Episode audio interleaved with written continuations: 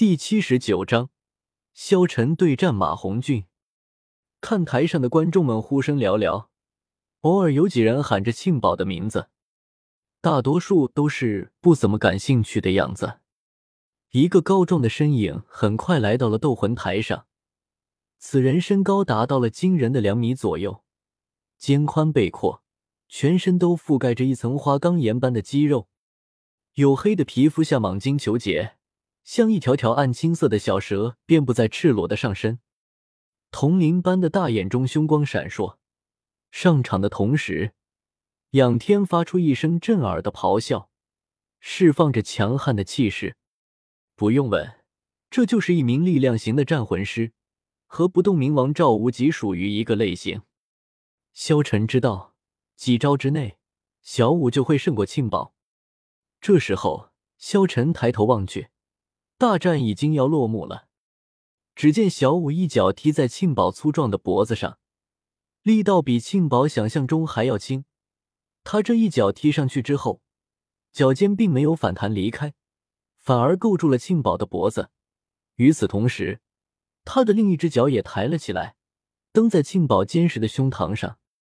粉红色的光芒奔涌而出，两个亮晶晶的黄色光环出现在小五身上。这一刻，他用魂环向所有观众证明了自己大魂师的身份。魂师看台上，当萧晨看到小五的右脚准确的勾上了庆宝的脖子时，嘴角处流露出一丝淡淡的微笑，轻轻的说了两个字：“再见。”小五第一魂环技能邀功发动，庆宝只觉得自己胸口和脖子后面同时传来一股大力。整个人随着小五的一个侧手翻，已经被腾云驾雾一般甩向空中。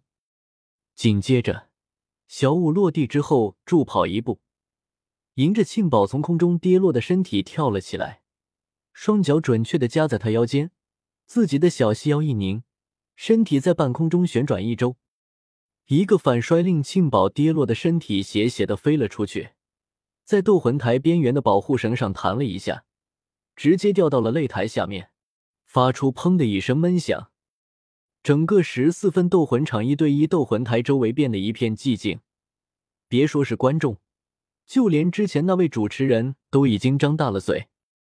小五笑嘻嘻的朝看台上挥了挥手，主持人此时也反应过来，快步来到斗魂台上，大声宣布：“战魂大师小五获胜，战绩一胜零负。”庆宝战绩二十一胜十四负，小五大师，请您下台后去进行积分登记。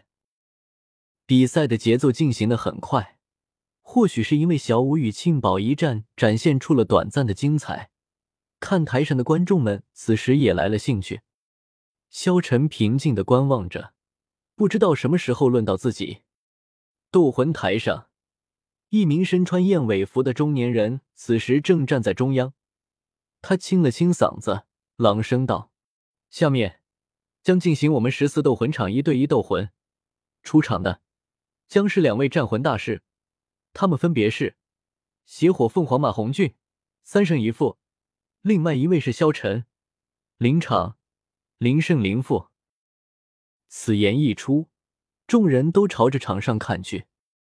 萧晨走下了场，但是他没想到的是。他竟然匹配到了马红俊，萧晨听到了声音，一步步的走了下去。这个时候，所有人都无比惊讶的看着萧晨。你们听到了吗？那个萧晨居然是一个辅助系的魂师。辅助系的魂师不参加团体战，竟然跑来单挑，这是怎么想的？哈哈哈！而且面对的还是邪火凤凰，这必定是马红俊赢了啊！台上，众人议论纷纷了起来。当萧晨走到了场上的时候，一个人在观众席忽然注视到了萧晨。怎么会是他？他就是之前因为调戏宁荣荣被萧晨废了手臂的杨猛。他没想到萧晨竟然会在这里，真是天堂有路你不走，地狱无门你偏自投。杨猛露出了邪恶的微笑。他弟弟被萧晨废了，被萧晨变成了太监，所以他恨萧晨。他没想到萧晨如此的心狠手辣，要是让他在斗魂场遇见，他必定要让萧晨死无葬身之地。他虽然没有这个实力，但是别人有。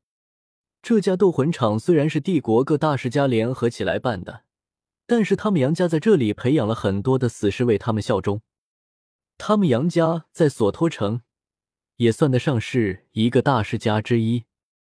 或许表面上斗魂场看起来很公平，其实他们一直都在暗箱操作。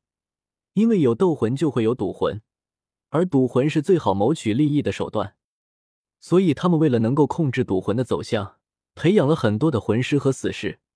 所有参赛人员都是由他们确定，所以他们完全可以决定这场比赛的胜负。这时候，他眼中的怒火再次燃烧了起来。嘴角也露出了一丝邪恶的微笑。